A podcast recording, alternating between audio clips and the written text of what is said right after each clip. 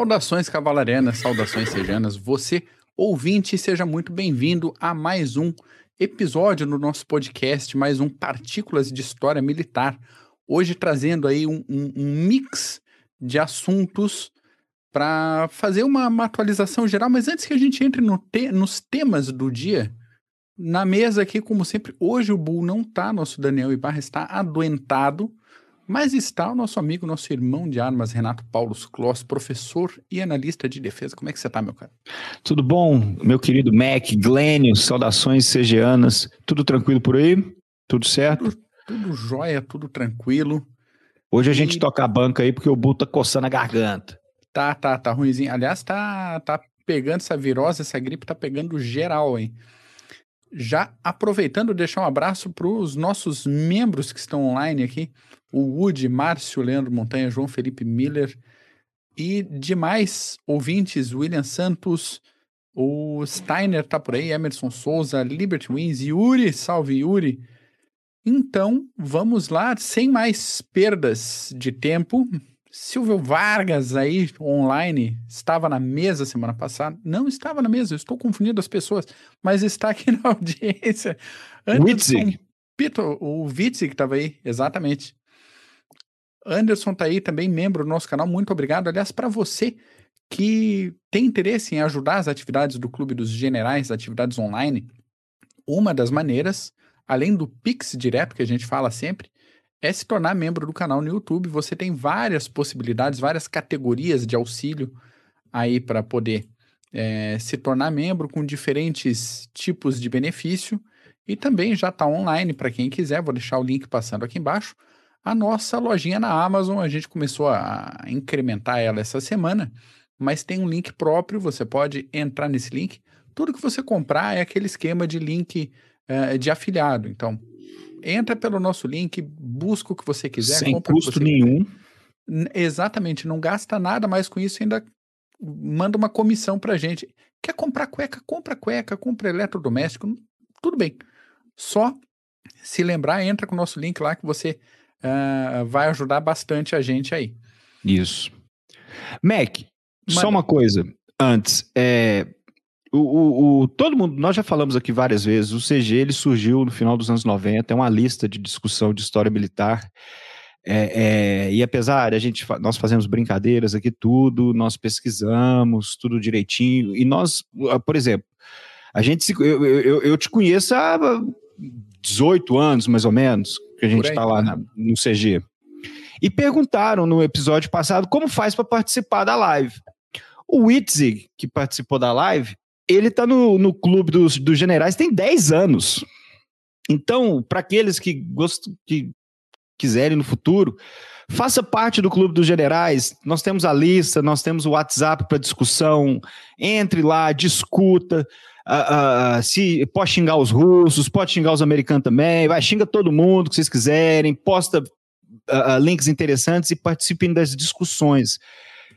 Aos poucos vocês vão tomando jeito e olha, é um tema que eu entendo tal, e vocês todos serão bem-vindos. Nosso amigo Yuri é um que pouco tempo atrás estava aqui Tocava até o terror na gente aqui, o Yuri aí, ó. Depois foi, entrou lá no CG, hoje tá lá sempre comentando, trazendo temas interessantes. Então, é dessa forma que uh, uh, participa. Quem quiser participar depois, manda mensagem que entra lá na, lá na lista lá do WhatsApp, tem a lista também de e-mail e vamos discutir história militar. Exatamente. Então, como de, de costume nos últimos episódios, aí vamos puxar umas efemérides, uns, uns eventos acontecidos pela história militar. E já compartilhando, quem está acompanhando pelo YouTube vai ter algumas imagens aí para acompanhar com a gente. Então, hoje, 6 de junho, só que em um 6 de junho passado, do ano de 1762, os britânicos começaram o cerco de Havana esse cerco durou até meados de agosto de 1762, no mesmo ano, e a cidade ficou em posse dos britânicos até fevereiro com a assinatura do Tratado de Paris. A manobra toda que envolve o cerco de Havana é uma daquelas obras de arte que são muitas vezes esquecidas aí pelos entusiastas de história militar. E, e, exatamente por isso que a gente gosta de trazer esse tipo, essas pérolas, né, esse tipo de assunto para vocês aqui do, do, nosso podcast, que é uma coisa que a gente realmente gosta muito de fazer, ir atrás daquelas coisas que ficam no, no, no esquecimento do senso Passam comum, despercebidos, né? né? Passam despercebidos, exatamente. Então, a Guerra dos Sete Anos é um daqueles conflitos que poderia facilmente ser chamado de Guerra Mundial, porque envolveu diversas potências, e a gente está falando de alguns reinos alemães, uh, Inglaterra, França, Áustria, Rússia, Espanha, Portugal, Suécia, uh, alguns sultanatos e alguns outros reinos asiáticos, uh, além de forças rebeldes e de empresas privadas trabalhando junto com, a, com as forças militares. E também pela variedade de campos de batalha, aconteceu conflito na Europa, nas Américas e na Ásia. Então, tem tudo para ser uma, uma, levar o título de, de guerra mundial, só que, como a gente já falou em outro episódio, o título Guerra Mundial acaba sendo aplicado para guerras do século XX, caráter industrial e tudo aquilo que a gente já trouxe por aí também. Sim. Enfim, uh, especificamente o, o ataque contra Havana em 62, 1762, foi uma operação da Royal Navy com o reforço da, da Companhia, Companhia das Índias Ocidentais, que isso operando por mar, e eles contaram com tropa de chão pelo exército britânico apoiado por soldados dos Estados Unidos. Então, vê a montagem do negócio, como é que, que aconteceu. A força de invasão conseguiu manobrar de um jeito que a frota espanhola ficou presa no porto de Havana.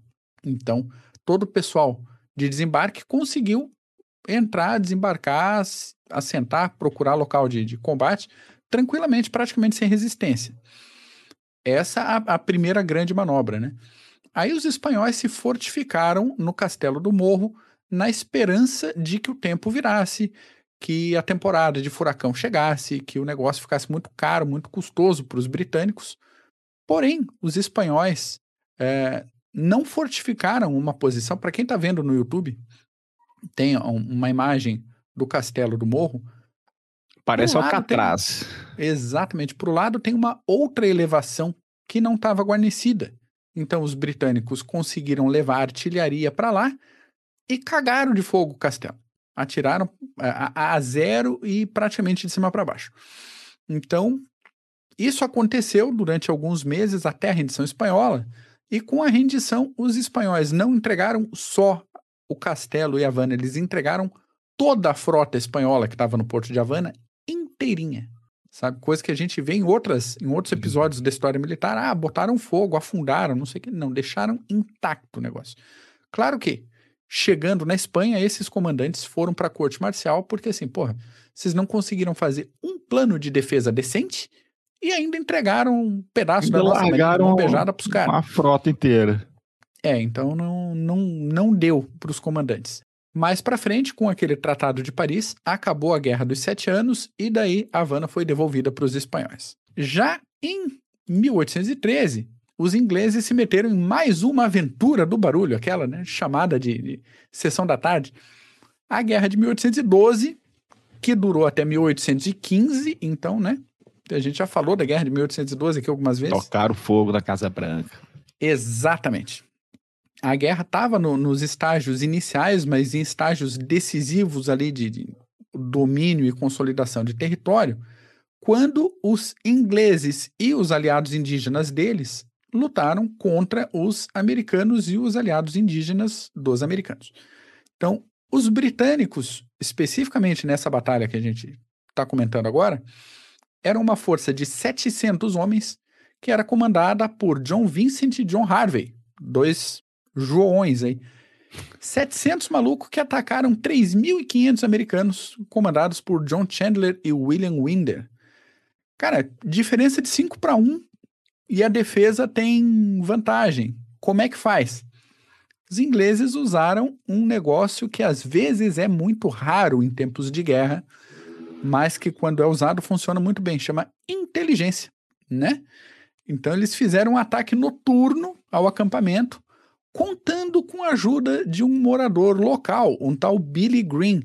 Billy Green, para quem está acompanhando no YouTube, o cara que está com, com o desenho no, no centro da tela.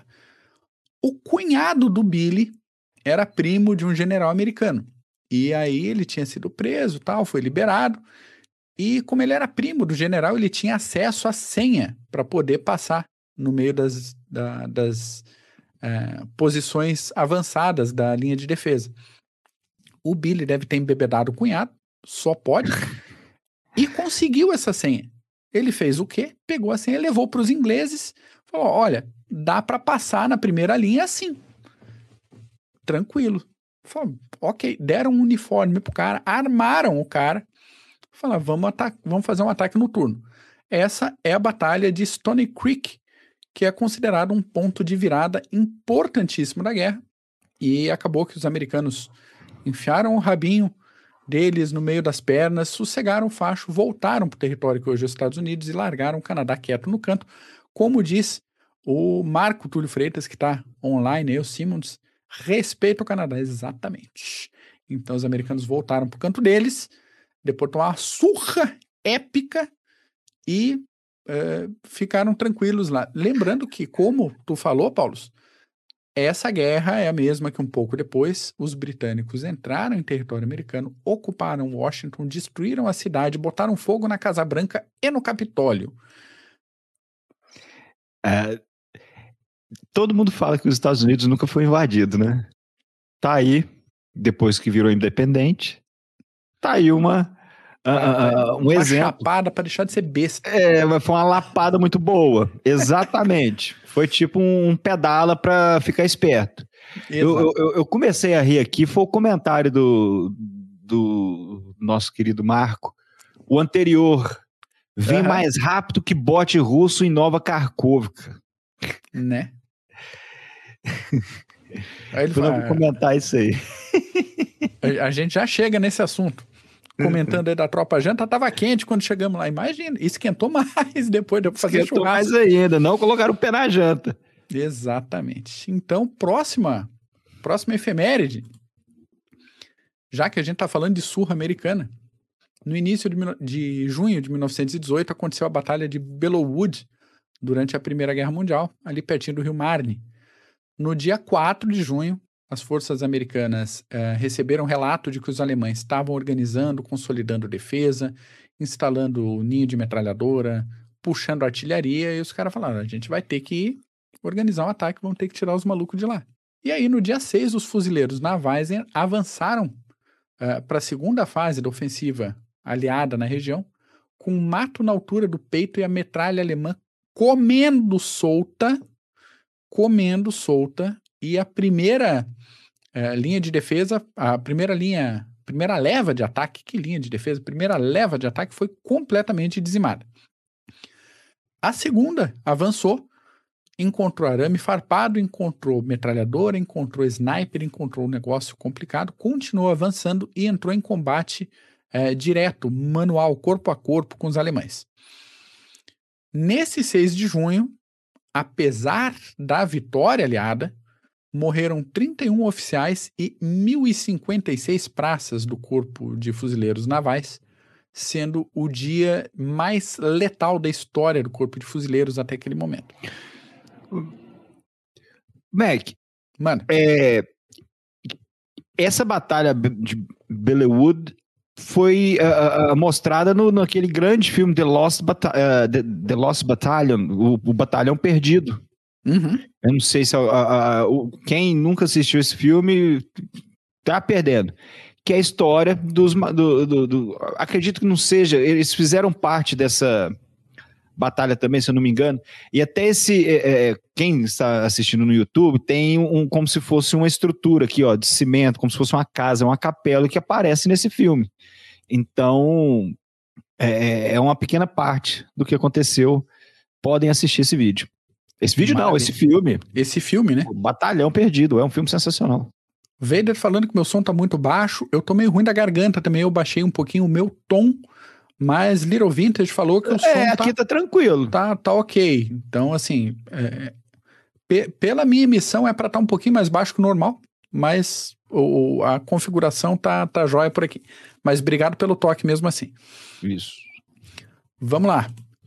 Também, 6 de junho, só que agora 1942, Batalha de Midway, grande ponto de virada na guerra naval no Pacífico durante a Segunda Guerra Mundial. Guerra naval, por quê? Ponto de virada da guerra em terra foi Guadalcanal, campanha de agosto de 42 a fevereiro de 43. Isso. Os quatro porta-aviões japoneses que participaram da batalha foram afundados, junto com eles o cruzador pesado Mikuma. Mikuma. Mikuma. O som tá baixo, mas eh, vamos se respeitar aqui. tá? Vamos se respeitar. Do lado americano, foram para o fundo o porta-aviões Yorktown e o destroyer Haman. Eles chegaram em Midway, os japoneses com quatro porta-aviões, 15 submarinos e quase 250 aeronaves, numa ofensiva que tinham tudo para ganhar.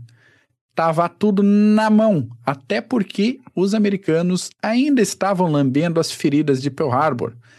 Ainda assim, os americanos tiveram vantagem de tempo, porque eles interceptaram, eles decodificaram mensagens dos japoneses e sabiam que vinha um ataque pelo horizonte. E conseguiram fazer um planejamento decente. Um, os japoneses então lançaram dois ataques simultâneos, um em Midway e uma ofensiva para tomar as Aleutas. E em vez de tomar Midway e tomar as Aleutas, eles tomaram Notoba mesmo, numa batalha aeronaval que foi muito mais aérea do que naval. Isso. E é um baita caso de estudo Isso. de evolução de guerra. É, é, é, as Aleutas, depois, a campanha nas Aleutas, é até interessante, porque foge totalmente daquele estereótipo, uh, daquela imagem, vamos dizer assim, que todo mundo tem da Guerra do Pacífico, porque é uma guerra meio a, a montanhas, meio, meio de neve, isso tudo. Só que em Midway, uh, é um, como você disse, Mac, é um caso sensacional de estudo, principalmente em termos de inteligência.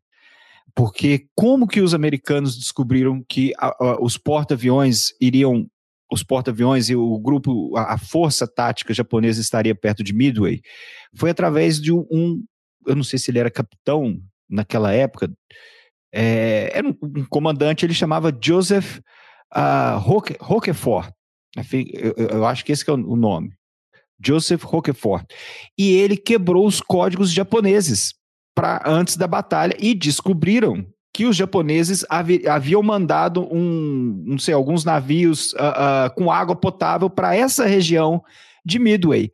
Ele quebrou o código e falou: é lá que a, a frota japonesa estará. E ele estava certo.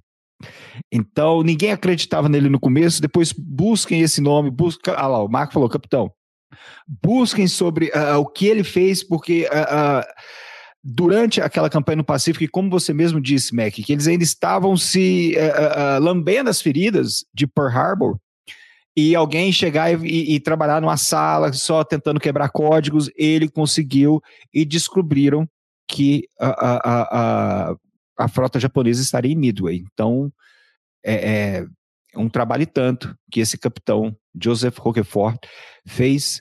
E outra, existe aquele filme Midway, é, muita gente xinga esse filme, que é um filme que saiu alguns anos atrás. Porque todos os, os aviadores têm sotaque da, da, de New Jersey. Ok, não tem problema. Só que o filme, é, é, exatamente, estamos falando, não, esse filme não vale nada lá, todo mundo com o mesmo sotaque, sotaque de Nova York, enfim. É, esse filme é excelente para quem queira estudar a Batalha de Midway, porque o filme acontece em cronologia.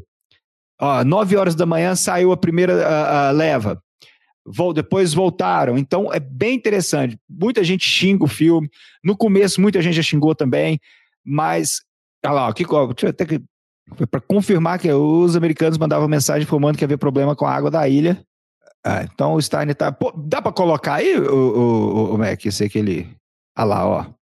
Na verdade, a questão da água foi para confirmar que iriam para lá. Os americanos mandaram mensagem informando que havia problemas com a água da ilha. Aí mandaram, confirma aí, Steiner. Aí os japoneses foram lá e mandaram, a, a, a, acredito que navios tanques. Mas, enfim, estudem Midway estudem essa questão de como que eles quebraram o código, como Joseph Roquefort quebrou o código junto de sua equipe e eles conseguiram achar a, a, a frota japonesa. Muitos falam do Turing, nem tanto do Roquefort. É verdade, como o Marco está falando. É, é um filme muito bom. Exatamente. Tem mais coisa aí que aconteceu no dia 6, não tem não, Mac? Tem sim. 6 de junho, dois anos depois, veio um dos grandes pontos de virada da Segunda Guerra Mundial, agora no teatro europeu. O dia D, para quem ficou assim perdido do que, que a gente está falando. A invasão aliada na Normandia foi e ainda é uma das manobras militares mais impressionantes da história. E sendo res responsável por libertar a França do nazismo, atrapalhar a defesa do Reich com mais um fronte e acelerando assim o final da guerra. A liberdade veio armada, senhoras e senhores, com a ajuda de mais de 5 mil embarcações, 150 mil combatentes e quase 200 mil marinheiros e o resto é história. Mas, Mac, antes do dia D veio o dia A, o dia B, o dia C, as batalhas do Exército Vermelho na Rússia que foram muito mais importantes para derrotar o nazismo. Foda-se. Tiraram o nazismo do leste europeu para colocar coisa pior no lugar. A gente está falando de liberdade e autodeterminação, e isso veio via Itália, via fronte italiano e fronte francês. Exatamente. E se queira falar também de. Tem, tem episódio sobre a Barbarossa aí, se alguém estiver xingando, então. Tem, pode ver tem, também tem. que não é. Tem pra todo. Ah lá, o Steiner botou, ó, o Steiner botou a história completa. Mac, olha lá, ó. Tem como colocar? Os Jabos interceptaram a mensagem sobre o problema na água e informaram a frota japonesa. Aí os americanos descobriram que o alvo seria Midway. Ah, aqui, ele falando, era bem precário mesmo. O que, esse, o, que o Roquefort fez foi algo sensacional. E o, acredito que o Alan Turing quebrou um pouco tempo depois, mas não deixa de ser um fato notável. Exatamente. Little Vintage falando o dia desse, se tivesse dado errado, seria o Galípoli para os americanos, seria pior pelo volume. Seria o Dieppe. Exatamente, exatamente. E o, o Emilson, nosso cara Emilson, mandando melhoras para mim aqui. Muito obrigado, Emilson. Muito obrigado. Amigaço, parceirão aí também. Para não dizer que eu não falei da União Soviética, eu vou falar. 6 de junho 1971 foi lançada a missão Soyuz 11, com três cosmonautas que estão aí na tela para quem acompanha pelo YouTube. Todos os três morreram por um problema de descompressão na cápsula durante a reentrada. Sucesso, né? Três cosmonautas russos. Enfim. Faleceram, fritaram. Por fim, fritaram. Brasil, 6 de junho de 1985, foi aberto o túmulo de um tal Wolfgang Gerhard na cidade Cruz de Embu das Artes, em São Paulo. Feitas as devidas investigações, foi confirmado que o Wolfgang era, na verdade, o filho do Mackenga do Mengele, que fugiu da Alemanha para a Itália, de lá para a Argentina, depois para o Paraguai até se instalar no Brasil. Foi caçado por meio mundo e estava nadando em Bertioga, ali uh, do ladinho de Santos, quando não se sabe Foi pegar um jacaré. É, não sabe se ele teve um, um treco do coração ou se ele é... se afogou, enfim, morreu. E não, não o, o Mossad não teve nem o gostinho de pegar esse aí, né? Porque o Mossad depois não, caçou, limpou caçou. geral, caçou um monte de gente, mas esse aí, se eles soubessem, ia mandar. Exatamente. E correção ali, ia mandar bem mandado, né? Correção é a Little Vintage. Ah, é verdade, já, já falei contigo algumas vezes em off. Me desculpe, tá aqui o meu pedido de desculpas online. Grande carpinteiro, diz o, o, o Simmons. Tem um fanfarrão, cara. cara Não, morreu na praia. Pior, morreu. morreu na praia. Foi, Veio pro Brasil e morreu na praia. E, mas. Tal, tal, talvez compense fazer um, um, um CGCast pesadinho, pegando Mengele mais algumas figuras dessas. Traz aí. o Smith. Isso. Vou fazer isso aí, que aí já, já, já avisa o YouTube, pra, já desmonetiza antes, para já não ter esperança. Exatamente. Porque o homem vai soltar Janeiro. marimbondo aí, vai, vai. E quando é comer fica bravo aí, vai ver. Maravilha. Vamos nós. Uh, efemérides feitas. Vou passar a bola para ti, Paulo, porque a coisa esquentou na Sérvia. Esse é um assunto que ficou pendente da semana passada, que eu tava meio azucrinado, não consegui vir, é. Mas ficou pendente o assunto também, então a gente traz o assunto agora. que, que aconteceu lá? É, ficou pendente esse assunto aí, nós tínhamos outros assuntos e não deu para encaixar na pauta. Na semana passada estava eu e o Bull, e nós falamos que no próximo episódio nós iríamos meio que uh, passar um review do que, que, tá, que, que aconteceu na Sérvia. Acredito que muitos uh, uh, viram que a população ali de, do norte do Kosovo, como você pode, como vocês estão vendo ali no mapa, é, é, entraram, em, entraram em confronto com forças da OTAN, com as forças da KFOR, que são, no caso, americanos, húngaros e italianos. Então, a notícia que nós temos está aí, ó.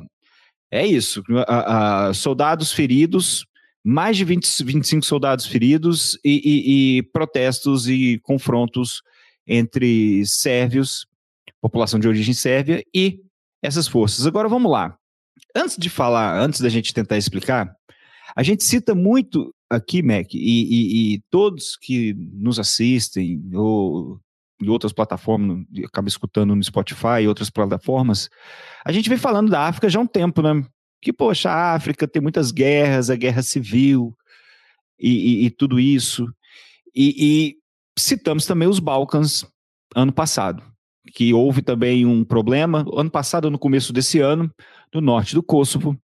Gente, nós temos que lembrar que essa região dos Balcãs estão em guerra há mais de dois mil anos contra os romanos, contra os otomanos, por exemplo. Então, nós temos a, a, Batalha de Kosovo, nós temos várias batalhas durante séculos. Então, é uma região uh, uh, super volátil. É um melting pot. Melting pot é quando você tem aquelas várias etnias, várias culturas uh, juntas. E é um local com, com um terreno de, um terreno difícil. Então, você acaba enclausurando essas etnias e culturas e tudo mais. E há esse problema aí que, que ocorreu com a queda da bom, a divisão da Iugoslávia, tudo isso. Então, desde 1999, nós temos a guerra, a guerra no Kosovo, né? E em 2008, o Kosovo, 2008 a 2009, perdão, depois eu, eu acredito que seja 2008, o Kosovo uh, declarou independência. E desde então a Sérvia não aceita essa independência. Muito menos esse, esse norte do Kosovo, que esse norte do Kosovo possui uma grande população de origem sérvia, junto da população kosovar de origem albanesa. E desde então, esses países vêm trocando farpas, vamos dizer assim.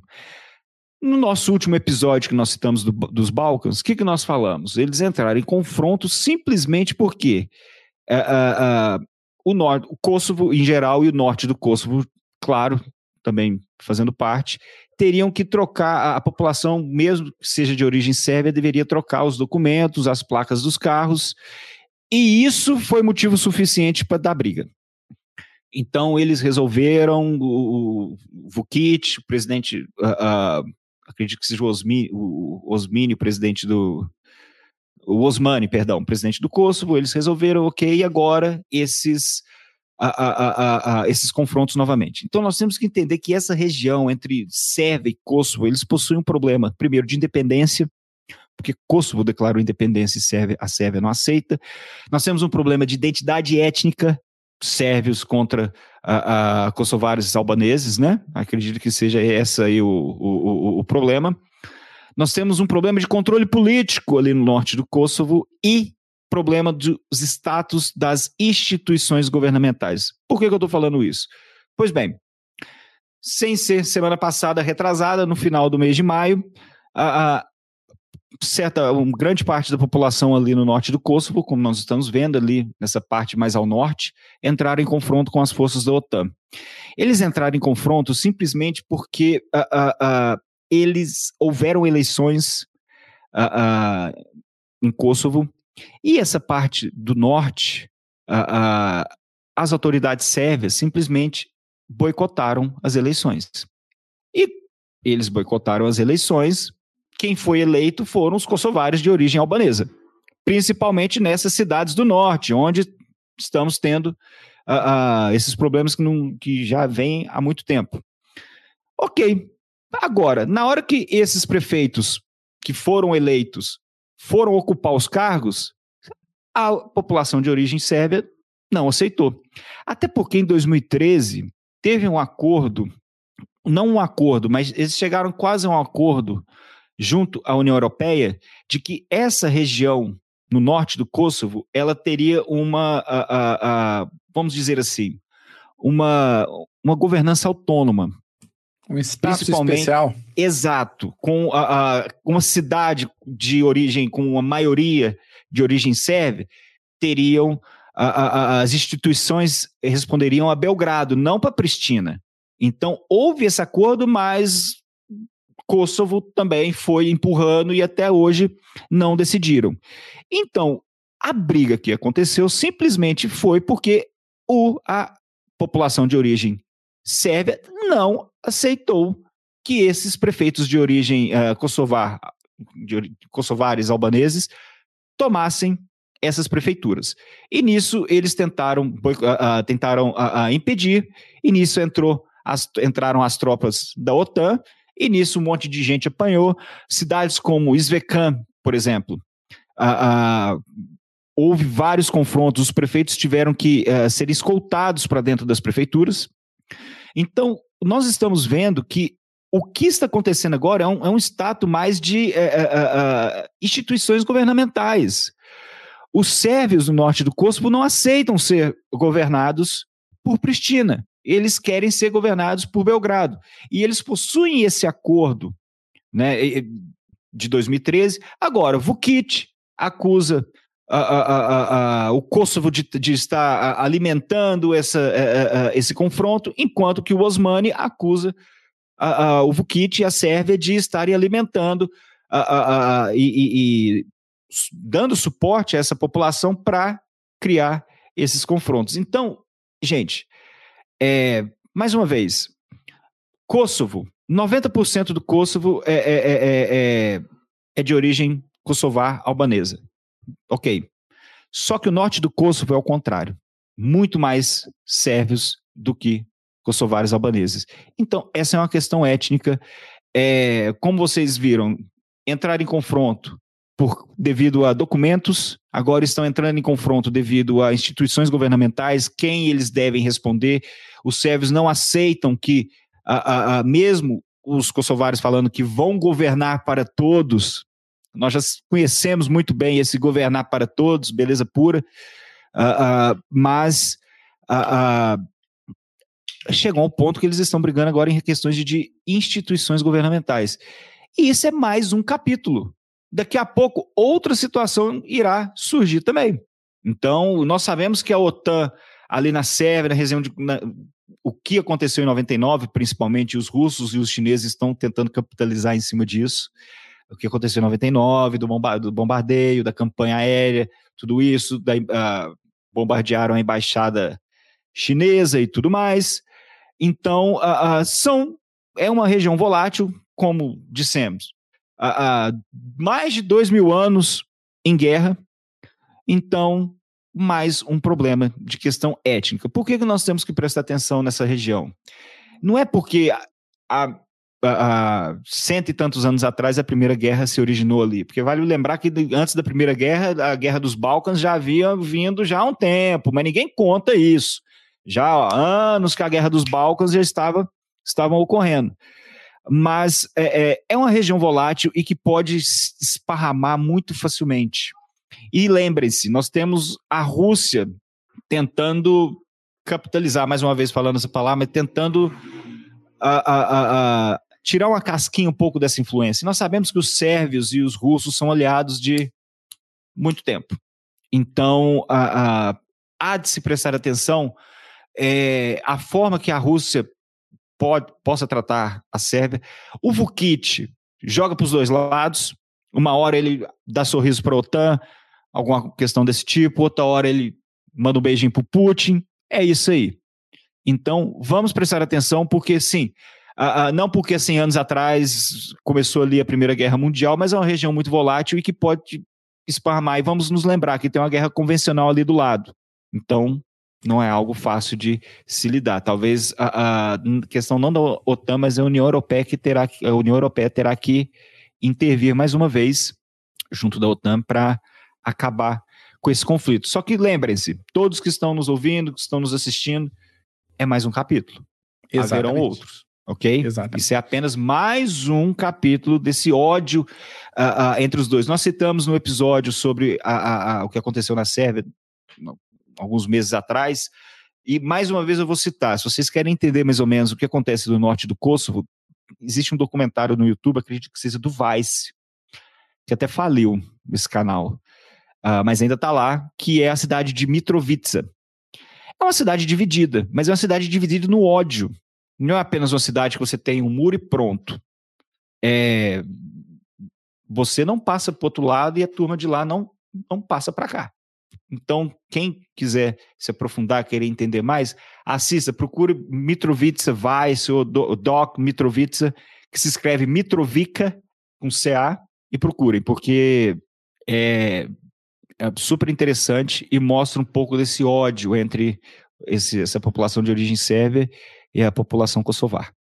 Maravilha. E é. Tentando dar uma explicada, você, né? Como você falou, é um negócio que vem de séculos, sabe? Ah, se a gente puxar a formação dos povos, os povos da região que eram ah, nômades, seminômades, que foram se estabelecendo, toda a migração causada por invasões ah, de Oriente, de Ocidente, isso daí é, é caminho de passagem entre a Europa Central Exatamente. e o Oriente. Isso não, não Adri vai ter Ad... paz nunca. Adrianópolis, que hoje faz parte da Turquia, acredito que o nome seja Esmirne hoje em dia, Adrianópolis, que não, não deixa de estar nos Balcãs, uh, uh, foi eleita a cidade ou a região com mais batalhas na história. Exato, exato. E, por exemplo, nós já citamos a Guerra do Peloponeso aqui. A Guerra do Peloponeso começou ali na Albânia, quando o Epídamos pediu ajuda tudo mais. A Córcira foi lá, depois os coríntios também, Corinto tentou e tudo. Começou a Guerra do Peloponeso, começou ali também.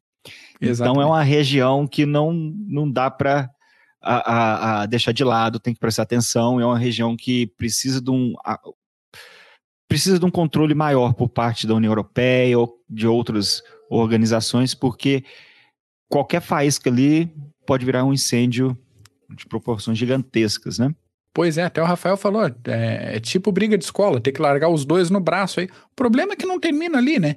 Um apanha, daí chama o irmão, o outro chama o tio, o outro chama a galera da, da, da escola do lado.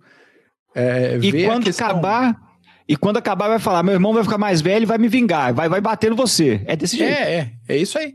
Pegar a guerra dos Balcãs, cada... As guerras dos Balcãs pré-Primeira Guerra Mundial cada pouco a Bulgária estava junto com, com, uma galera diferente, refazia aliança, ia para cima, coisa de um ano, dois de diferença. É, é, é, muito doido. E a gente puxa, ah, vai puxar a influência otomana. Todo o trabalho que a família do, do Drácula teve para negociar de um lado, negociar do outro, deixa daqui, deixa dali, a Romênia ali do lado, sabe? E, como é que fica esse gerenciamento de população, esse, esse movimento de população que saiu do fronte de guerra foi se estabelecer em outro lugar, os albaneses que sofreram pra caramba é, até o genocídio agora no início do século XX. Não dá, cara, é muita população diferente no mesmo lugar. Então, a não ser que realmente haja uma intervenção de longo prazo, como você falou, para tentar estabelecer uma estabilidade de instituições, Exatamente. Não rola. Não rola. Eu não sei se a, a, a, muitos assistiram, mas o, o, o, Zelensky tentou conversar com o Vukic semana passada, eu acho, eu acredito no começo dessa semana, e o Vukic meio que não, tal, pra gente Só ver. Pra lá. É, aliança. Fez um... Fala muito. Fala, é, não, é, é, exatamente. O, o intérprete, o que estava seguindo o Vukic, virou para o Zelensky e falou assim: ó, oh, tal, para ver a situação. Então, infelizmente, é, é, é, algo. É, aqui, ó, como o Rafael falou, é um barril de pólvora que sempre estoura. Sempre estoura. Exato. Nos anos 90, guerra civil. Nós tivemos a guerra do Kosovo em 99 e por aí vai. Nós estamos vendo que eh, parece que ah, já citamos várias vezes a história nos repete, a história nos repete, mas rima. Então, aham, aham. Vamos prestar atenção direitinho aí, porque isso aí pode esparramar, talvez uma Rússia pode tentar apoiar e talvez a OTAN apoiar o Kosovo, e aí a merda tá feita. Exatamente. Falando em merda, vamos pra Ucrânia? Vamos. Então vamos pra Ucrânia. Cara, para começar o papo da Ucrânia, a gente vai falar de, do Prigozhin, a gente vai falar do grupo Wagner, que na sexta-feira da semana passada o Prigozhin começou a retirada das tropas do grupo Wagner do fronte de Barmut. E normal, ele já tinha anunciado há semanas já que ele ia fazer isso. É, não é novidade para ninguém, não era segredo para ninguém. Pô, tá em grupo do Telegram, o cara posta lá, ó, estamos tirando, vamos dar dia tal, a gente entrega pro exército russo. Normal, cumpriu a missão dele e, e vamos sair do fronte. O problema é que durante essas últimas semanas, ele vem é, é, brigando publicamente com algumas autoridades importantes, como o ministro da Defesa russo, Sergei Shoigu, e o chefe do Estado-Maior, o Gerasimov. Aí, nessa semana passada, o pessoal do grupo Wagner uh, viu uma movimentação um pouco suspeita de tropas russas, russas, não ucranianas. Exato. E na hora da retirada, eles descobriram, assim, sem querer, algumas centenas de minas é, antipessoais e anticarro. E algumas toneladas de explosivos plantados bonitinho, prontinho, que segundo o próprio Prigozhin foram colocadas ali intencionalmente para enfraquecer, para atingir o grupo Wagner na retirada. Além disso, mais de uma vez nessas últimas semanas houve troca de tiros entre o exército regular russo e o pessoal do grupo Wagner, e até um coronel russo chegou a ser preso e interrogado. E tem um vídeo do coronel bebaço dizendo Isso. que mandou abrir fogo mesmo em cima do pessoal do Wagner porque ele não gosta de mercenário e eles têm mais é que morrer. Mac, só um ponto. Por favor. É, muita gente fala, ah, já perguntaram pra gente onde vocês conseguem as informações da, da guerra da Ucrânia. A gente sempre fala que tem o, o o ISW, que é o War Studies. É, outra coisa que nós citamos, BBC e outros veículos uh, de informação. Mas eu vou te falar, do lado russo, acho que a pessoa que mais passa uma informação de credibilidade do que está acontecendo na Rússia é o Prigogine. Sim, Sim. É o Prigogine. Sem dúvida. O, o, o, tudo que ele vem falando, a questão que ele vem reclamando, só ajeitaram. Ele pediu para os russos ocuparem os flancos de Barmut para dar certo, aí os russos foram lá, ocuparam. Mas ele, ele e o Girkin, o Igor Girkin, aquele outro também que em 2014 tocou o terror lá na região de Donbass, uhum. eles parecem que são como se fosse uma dissidência. Uh, uh, russa dá para ver tanto que o governo, não, não, vamos dizer assim, mas as Forças Armadas estão fragmentadas, rachadas, e agora olha aí, ó, olha que ponto que chegou. O Prigozhin, eu acho que foi um dos vídeos que ele mais estava pé da vida, viu? Falando que os russos estavam até explodindo os depósitos de munição do grupo Wagner. Exatamente. Chegou ao ponto, agora, chegou ao ponto de pegarem o coronel e prenderem. Olha isso. E deram uma fofada, porque a cara dele, quem tá vendo no YouTube, ah, não tá muito boa, né? Deram uma pancada no pau do nariz dele ali, viu? é, cara, então... é complicado. E isso tem muita gente dentro da Rússia já preocupada. Porque, assim, se um, um Prigozhin e mais alguns grupos começam a querer insuflar alguma coisa anti-governo mais forte, é capaz de ter apoio. Sim. O, o Rafael até perguntou aqui, ó. Quem critica mais o alto escalão russo, Prigogine ou o Girkin? Eu acho que os dois. Sinceramente, os dois. Uh, uh, tudo que acontece de errado, que eles percebem, você vê, tem nos grupos que a gente pega, a gente acaba lendo algo que vem do, desses grupos de Telegram, que na verdade são as maiores fontes do lado russo, são esses grupos, e os dois tocam o terror. E pelo que eu vi até hoje, eu não sei, é minha opinião, vou dar minha opinião. Eles, enquanto. É claro, você acha que os russos vão falar quantas baixas, isso, aquilo? Não vão falar quantas baixas tiveram tal. Girkin e o Prigogine, eles falam. Eles falam baixa dos lados ucranianos e os russos. Não é à toa que há algumas semanas, um mês atrás, mais ou menos, ou dois meses atrás, saiu um vídeo dele. Falou: Ó, isso aqui são todos os soldados Wagner mortos hoje. Com aquele tanto de corpo, uns 30, 40 corpos devido à falta de munição. Então, é, é, imagina se não houvesse esse problema de logística. Porque é logística que ganha a guerra. Nós já falamos aqui Exatamente. um trilhão de vezes. Exatamente. Ah, se não tivesse isso, eu acredito que os russos. Vale lembrar que os russos fizeram muita merda. Muita merda na ofensiva de Kiev. Mas os russos foram muito profissionais até agora, que nós vamos citar, no sul. Então, a, a, eles possuem uma coordenação melhor, né? À toa que eles conquistaram terreno no sul, claro, não foram depois para Odessa, claro, mas Mariupol e toda aquela região toda perto de Japorogia, né? aquela faixa, eles conquistaram. E, e é, é, os russos, a gente fala aqui, mas os russos, e depois, quando os russos trocaram, o, o, o, saíram de Kiev para o leste, eles melhoraram a eficiência de suas tropas. Tudo bem, tiveram problemas, Vuhledar uh, e outros frontes, aí eles estão tendo problemas, mas os russos mostram que eles vêm se adaptando e que nós citamos a questão dos drones em alguns episódios passados, é, é, é a questão do HIMARS, que agora a guerra eletrônica, o HIMARS está quase que ficando inoperante, fora de operação. Então, é, é, são problemas.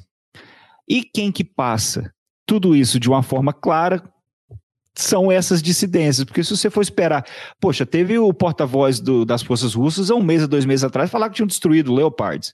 Exatamente. Ab Abrams, Exatamente. aí não dá para levar a sério. Novo. É, aí, aí é, é, porra, aí fuder a biela, não tem como. né? Pois é. Até o Pablo Maicá falando que o Prigojin é o leão lobo das notícias militares. Mas é. ele tá lá, né?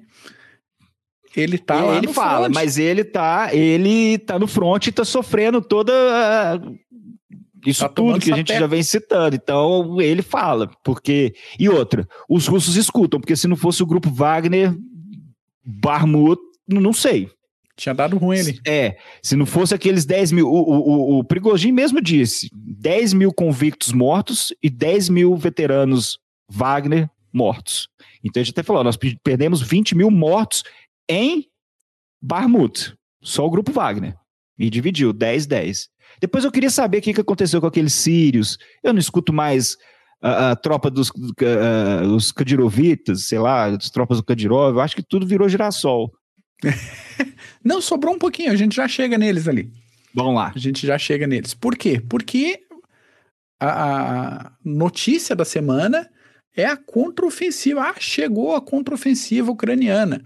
Tá virando meme, porque a, a contraofensiva da primavera já tá virando contraofensiva do verão, porque passa a semana, passa outra e não vem, né? Você tá virando couro de pica, vai, volta, vai, volta, vai, saiu, não voltou, porra. Nada, né? E aí, tanto fonte ucraniana quanto fonte russa, algumas dizem que sim, a contraofensiva já, já começou. Saiu um videozinho, um videozinho bonitinho, ucraniano, bacaninha, vários militares fazendo o sinalzinho universal de silêncio, né? Psh, ali, com o dedinho na boca, tal, divulgaram ofensiva pedindo segredo, ó, a, a jogadinha. Fizeram é, divulgação hackeando o sinal de, de televisão dentro da Rússia. Achei maravilhoso. Assim, refinamento, sabe? Refinamento do deboche. E. Estratagema, é assim, é, gente. Porra, é, claro. é, porra, é sensacional. Botaram o Putin lá mobilizando todo mundo. Exatamente. Aí, ontem mesmo, a Rússia divulgou que tinha segurado uma ofensiva de larga escala na região de Donetsk, em cinco setores do front, e onde tinham participado uh, seis unidades mecanizadas, dois batalhões blindados, um negócio assim. Segundo os russos, como já apontou agora em pouco o Rafael Souza, pelo menos 1.500 ucranianos teriam sido mortos e um outro blindado Leopard teria sido atingido, mas a gente olha as imagens divulgadas pelos russos e é assim, é um trator rural que foi abatido, não foi um Leopard. E, está muito claro que era um trator de roça que foi que foi atingido. Então o negócio está meio assim, ah, começou, não começou, começou. Olha aqui como é que começou, daí os caras tiram num trator. Entre uma coisa e outra, o, o Prigozhin veio de novo, não perdeu tempo, falou o seguinte: uh, toda essa declaração do governo russo aí é balela, é papo furado, são fantasias selvagens, o termo que ele usou, e que se as proporções de combate fossem mantidas para o grupo Wagner, de, de combate de baixa, o grupo Wagner teria matado pelo menos cinco vezes a população do planeta. até agora, porque não, não, é. não tem menor cabimento às contas que o governo russo está tá divulgando. Pelo lado ucraniano, Zelensky já anda dizendo que as tropas estão avançando em vários pontos do fronte. Tem muita informação desencontrada aqui. E uh, vários pontos de avanço em torno de Barmut, de novo. E esse avanço em volta de Barmut é confirmado até pelo próprio Prigozhin.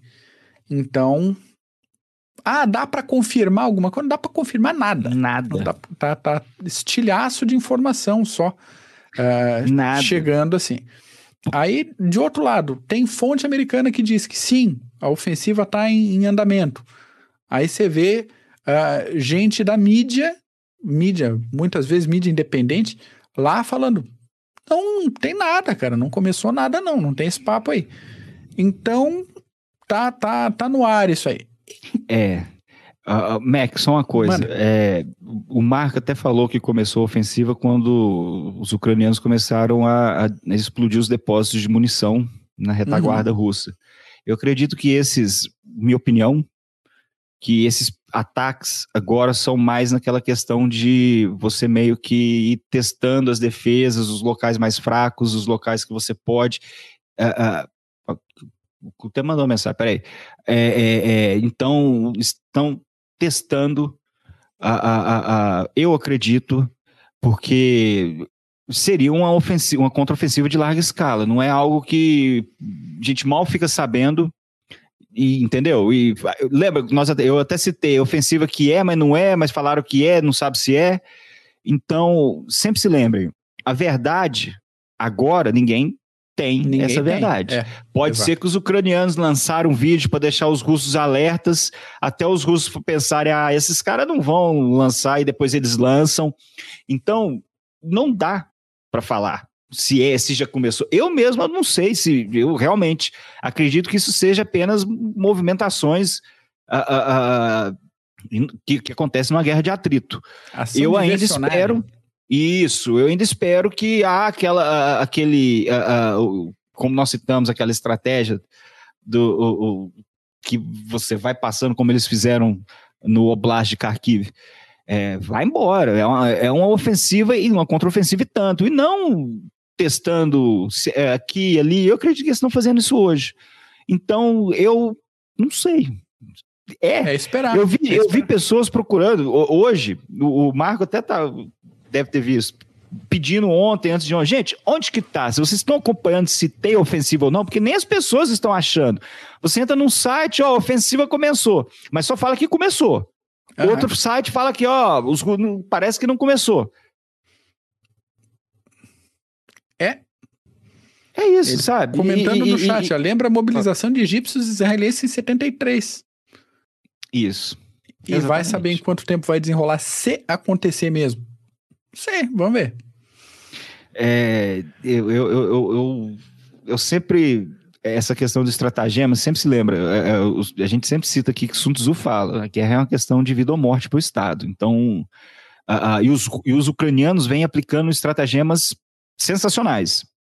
Então, estão conseguindo é, adaptação, parte, certa parte de uma guerra que no começo era simétrica e tal, mas eu estou ainda esperando um, um, quer dizer, eu estou esperando porra nenhuma. Todo mundo que está acompanhando a guerra está esperando uma contraofensiva ucraniana aí, e aí, vai, não vai, está esperando chegar mais, estão testando a, a, as defesas, enfim. Vai esperar o, o, outono, o que, que vai acontecer, né? Exato. Enquanto isso, enquanto isso, enquanto ficamos nessa dúvida, forças rebeldes de mais ou menos 500 homens voltaram a tocar os arádios lá em Belgorod, lá para dentro da Rússia, com aulas, aulas de ataque hit and run, ataque rápido, objetivo pré-determinado, entra correndo, ataca, sai correndo, exatamente. Velocidade, velocidade, velocidade. Algumas autoridades na região chegaram a afirmar essa semana que as forças russas não têm como defender a região. E as tropas russas da região, por enquanto, estão bombardeando a linha de, de, de avanço, estão bombardeando algumas posições dentro das cidades atacadas e bombardeando onde eles acham que os rebeldes estão. Rebeldes Isso. muito provavelmente apoiados pelos ucranianos e com armamento e ocidental. Que a OTAN é e os Estados Unidos estão pé da vida porque eles estão usando armas que foram é. fornecidas pela OTAN e estão atacando. É, é, gente, muita gente pensa assim, agora os ucranianos vão invadir a Rússia e pá, tal, gente, pelo amor de Deus, não é assim não, tá? Não, é não é, assim funciona, não. mas isso aí é, é, é você levar o terror. Isso, isso é você levar o terror pro outro lado da fronteira. Tá acontecendo aqui, vai acontecer aí também. É você tocar o medo na população ali da região. Uh, muitas pessoas estão já abandonando algumas uh, uh, vilas. E aquilo, Isso. eles vão, voltam, vão e voltam. É o caos, são incursões. E é isso, às vezes um pouco mais forte. Lembra que nós citamos uma incursão que, na verdade, eu até falei, gente, são uh, alguns carros blindados, dois tanques e tal. Isso é para causar o terror, depois eles voltam. Entendeu? Não dois é um... Fus com Opala, uma metralhadora é, e fazer um negócio dele. Indo a charrete. Com a, uma charrete com o, o, o, com a Maxim. Exato. Uh, grudada. Enfim, é, é, não, não chega a ser, mas eu acho que isso é algo sensacional. Você, você e, e uma coisa que a Ucrânia está conseguindo fazer é tentar, que está até agora, é colocar pessoas dentro da Rússia. E agora estão levando drones para essas pessoas, para elas causarem danos. Não é um, um, um, aquela ideia de bombardeio estratégico que o Marcos sempre fala, que, poxa, levar o terror para a capital do inimigo, mas é você levar o terror para a população que está ali do lado, que pensa que está tudo tranquilo. Não. Não está. Aqui do lado ucraniano tá, tá uma merda. Vai ficar aí também, também para vocês verem como que as coisas são. E acaba abrindo a possibilidade de revolta contra o governo central. Isso, exatamente, porque se o governo não consegue uh, manter, você acaba tendo. Um, pode, pode haver até uma rebelião, pode ocorrer Exato. uma rebelião, por exemplo. Né? E como botou agora o Pablo Maicá no chat aqui, fazer com que a po po população questione a falta de efetivo militar. E aí que entra o, o Kadyrov, que você tinha falado. Kadyrov falou que vai mobilizar forças chechenas para ir para Belgorod para colocar ordem na bagunça. Aí, vai assim, ser mais um causando caos lá que os russos vão ter que lidar. Exatamente. Por um lado, Conhece. é bom pro Kadyrov que sai do fronte ucraniano. É. Para ele é confortável, mas assim, para a população é mais um cara de fora tocando bagunça ali. O Kadyrov, então, o Kadyrov é tipo o Steven Seagal político. É mais ou menos isso. É uma, um, vegeta demais, pelo amor de Deus. Tem, Além... tem, tem mais, tem mais, tem, não tem, Mac? Tem mais, tem mais. Ai. Aconteceu essa semana um ataque pesado de mísseis no porto de Berdiansk, com pelo menos nove mortes e com uso suposto, quase confirmado, de 3 a 6 mísseis de cruzeiro britânicos modelo Storm Shadow. Por isso, por isso a coisa tá complicada para os russos ali. Esse porto existe na bem entre uh, Mariupol e Melitopol, se não me engano, uh, desde 1835. É, o, é o, porto... o escoamento industrial é por ali. Exatamente. Cereais, metais, indústria e é o principal ponto de abastecimento das tropas russas na Zaporizhia. E daí os ucranianos cagaram de foguete o negócio ali e o, o só por via das dúvidas. Cagaram de foguete. só por via das dúvidas, os navios russos deram linha, saíram do porto para não servir de alvo tá estático tá para um país que não tem marinha, né? Então perder mais navio para quem não tem marinha fica complicado. Então eles raparam o pé dali. Nós zoamos do Belgrano xingar a gente. Pode, pode zoar o Mosca? é obrigação nossa zoar é. Então, assim, é uma demonstração de força interessante. Salvo engano, o alcance dos Storm Shadows chega a 155 milhas, uma coisa assim. E dependendo do ponto do front, dá para alcançar bem atrás das linhas russas. Isso abre uma possibilidade mais para frente de atacar a Crimeia. Então vamos ver o que, que, que vai acontecer. Mais uma confusão para a gente fechar? Ah, essa, essa é, é, põe aí, por favor, pelo amor de Deus. Vamos lá.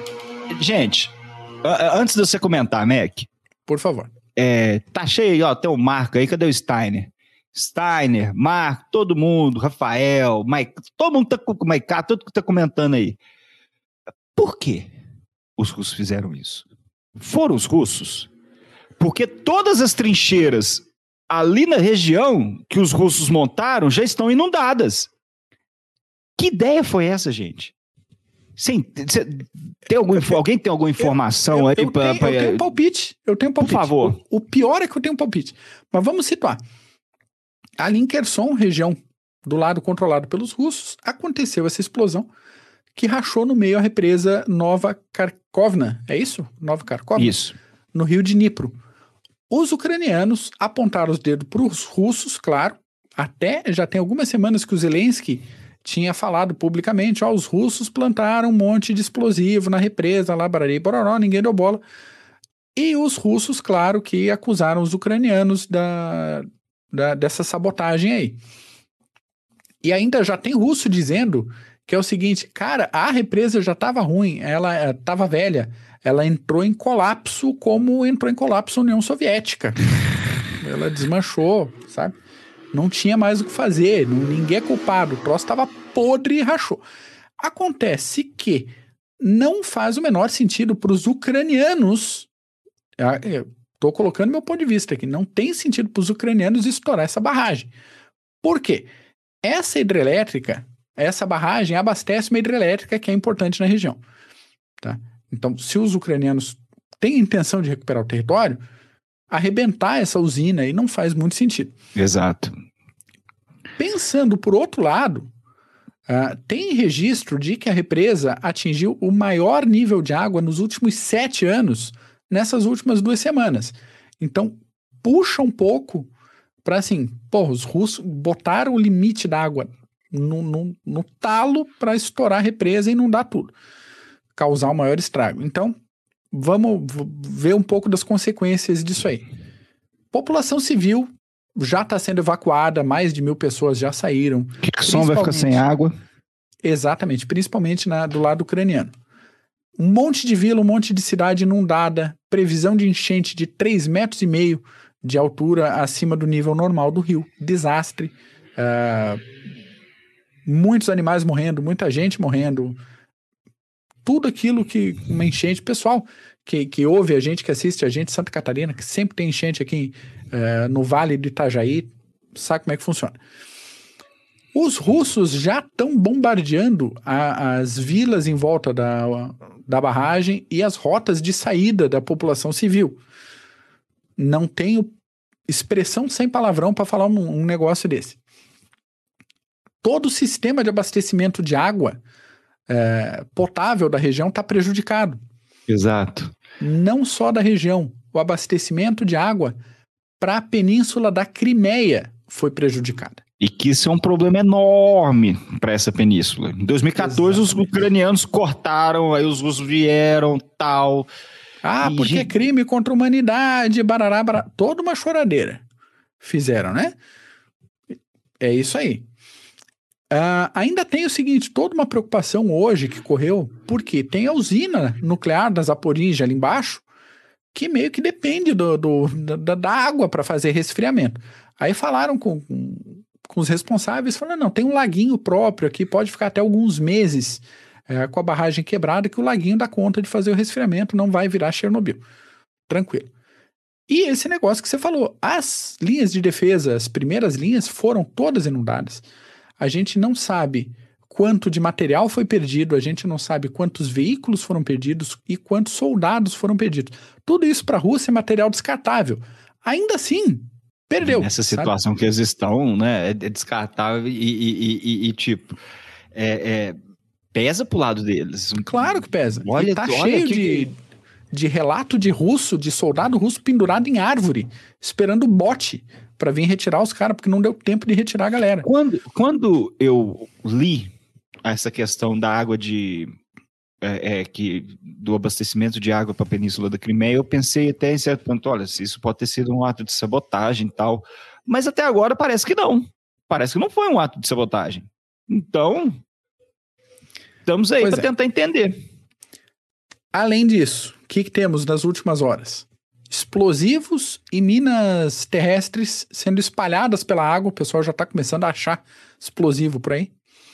E mais de 150 toneladas de óleo que foram espalhadas é, nas explosões, transformando o negócio todo num desastre ambiental sem precedentes na região. Além de inundação, quebra de bioma, tudo aquilo, tudo aquilo que a gente ouviu falar de, de quebra de, de represa de mineradora aqui no Brasil. Isso. Expanda isso para uma situação na Ucrânia. É, e de guerra ainda, né? No meio de uma guerra, ainda por cima. O Simons falou que tudo pensado, já tinham respirado, já tinham feito o negócio. Eu acho o seguinte. Uh, eu acho, acho, tá?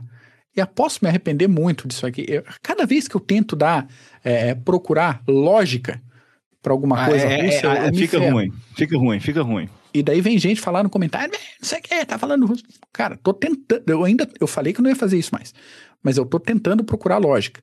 Pelo seguinte, pensando que vai vir uma contraofensiva ucraniana, né? toda essa expectativa, você inunda o terreno, tá complicado de tropa para guarnecer, cara, você inunda o negócio, você ferra. Pelo menos nesse setor do fronte, você ferra o negócio. Você consegue porque, ferrar os dois lados. Porque você revira todo o terreno, você enche de lodo, então toda a parte que, por mais que, que abaixe o nível da água depois, aquele terreno ali para passar blindado, esquece. Não dá. E o fundo de toda a área da represa também não vai passar blindado porque é terreno mole, terreno fofo. Então você anula uma boa faixa de terreno que poderia ser usado por uma ofensiva mecanizada e blindada. Pode Isso. ser. Outra situação: os russos, se pensarem, podem estar pensando numa evacuação da Crimeia. A gente já ouviu umas duas, três semanas atrás que algumas autoridades russas já estavam saindo da Crimeia. Eles vendo uma situação dessa, falam assim: vamos isolar, vamos prejudicar caso os ucranianos queiram fazer uma, é. ofensiva ali. De, vamos ver se eles atolam, dificultar o avanço. Vai ficar muito difícil. E daí o seguinte: o próximo alvo dos russos, provavelmente culpando os ucranianos, ou um alvo dos ucranianos é, que já repetiria um alvo anterior, é a ponte da Crimeia que já tem algumas rachaduras nos pilares bem grandes. Já essa semana foram. É, é, foi divulgado uma, umas imagens ali dos pilares com rachadura vertical, que assim, é meio complicado. Então, do lado ucraniano, você bombardear, você cortar uma rota do, dos russos, ok, mas eles ainda têm essa faixa de território até a fronteira russa. Os russos bombardeando a Crimeia, você a, a ponte antes de sair, você obriga a fazer uma, uma operação anfíbia. Isso. Junta esse monte de coisa aí, na minha cabeça, de uma maneira absolutamente criminosa, mas faz sentido os russos estourarem essa represa. Sabe? Pensando nesse impedimento de, de, de terreno, você nega o terreno para o combate. Os, os, ucranianos fizeram isso no começo da guerra. Os russos apanharam para tentar cruzar o rio Irpin na, na, na, contraofensiva, na ofensiva rumo a Kiev, porque os ucranianos liberaram a, a barragem e ela subiu, acredito que 70 centímetros, e tornou o rio, o rio uh, quase que impraticável. Os russos perderam muitos equipamentos, mas conseguiram cruzar. Hum. Pouco tempo depois, em Severodonetsk, tentaram cruzar o rio, perderam simplesmente um ou dois batalhões inteiros tentando cruzar o rio, que é a batalha do, do rio Severodonetsk. É, é, então, é, é uma estratégia. Sempre se lembre, você pode. A, barragens, quando a, na Segunda Guerra Mundial ocorreu a, a situações desse tipo também. Sim. Então agora é. Vamos ver mais evidências, mas até agora parece que foram os russos, né? É, e, e, e parece que faz sentido. Até o Simons colocou no chat ali. A estourar a represa é um contrafeito para quem está fazendo uma contraofensiva. É. Talvez eles acham que a contraofensiva vai começar por ali também, ou talvez um, algum eixo da contraofensiva. Então aqui, pelo menos, vai ficar alagado. Né? Exatamente. Acabou o milho, acabou a pipoca. Então, é. nada aí, se você nadar do outro lado, a gente tá aqui recuando, dando um jeito, mas pode ser. E como a gente já falou em outros episódios, a cada dia que o front fica estático, é uma vitória russa. Né? É mais tempo. O tempo está do lado dos russos. Sempre se lembre, nós temos que se lembrar disso. É, é, o Zelensky está. Daqui a pouco vão cobrar o Zelensky. E aí? E aí, esses milhões? E esse dinheiro? Tudo isso. É, é. Não, não. A torneirinha não é eterna. Meu caro Paulo, uma hora e treze. Vamos, vamos aí, fechar né? o pacote aqui? Vamos. Então tá bom. V vamos aprumar, né? Como nós vamos falamos aprumar, aqui. Vamos aprumar, então. Vamos agradecer todo mundo que comentou. Aí, a participação foi, dos ouvintes aqui foi pesada foi, hoje. Foi legal, foi bem legal. Foi muito bom. Uh, Simons falando os russos serão culpados mesmo se não forem de fato responsáveis. Quem invadiu o país foram é, não, os é. agressores, são os agressores. Isso é guerra Exatamente. de agressão. O povo esquece isso. Ah, mas o OTAN parece que a, a, parece que a Ucrânia não, não, não possui independência, não é independente, não, não possui aspirações próprias. Ah, por que tal? E se a Rússia colocasse base no México? Coloca, porra. Se os Estados Unidos achar ruim, vai atacar também. É assim, gente. É assim então, que funciona. É, ué. Então. É isso aí. É, é, é, é, vamos observando, vamos ver. sai, sai, não sai, já saiu, cadê, tá onde?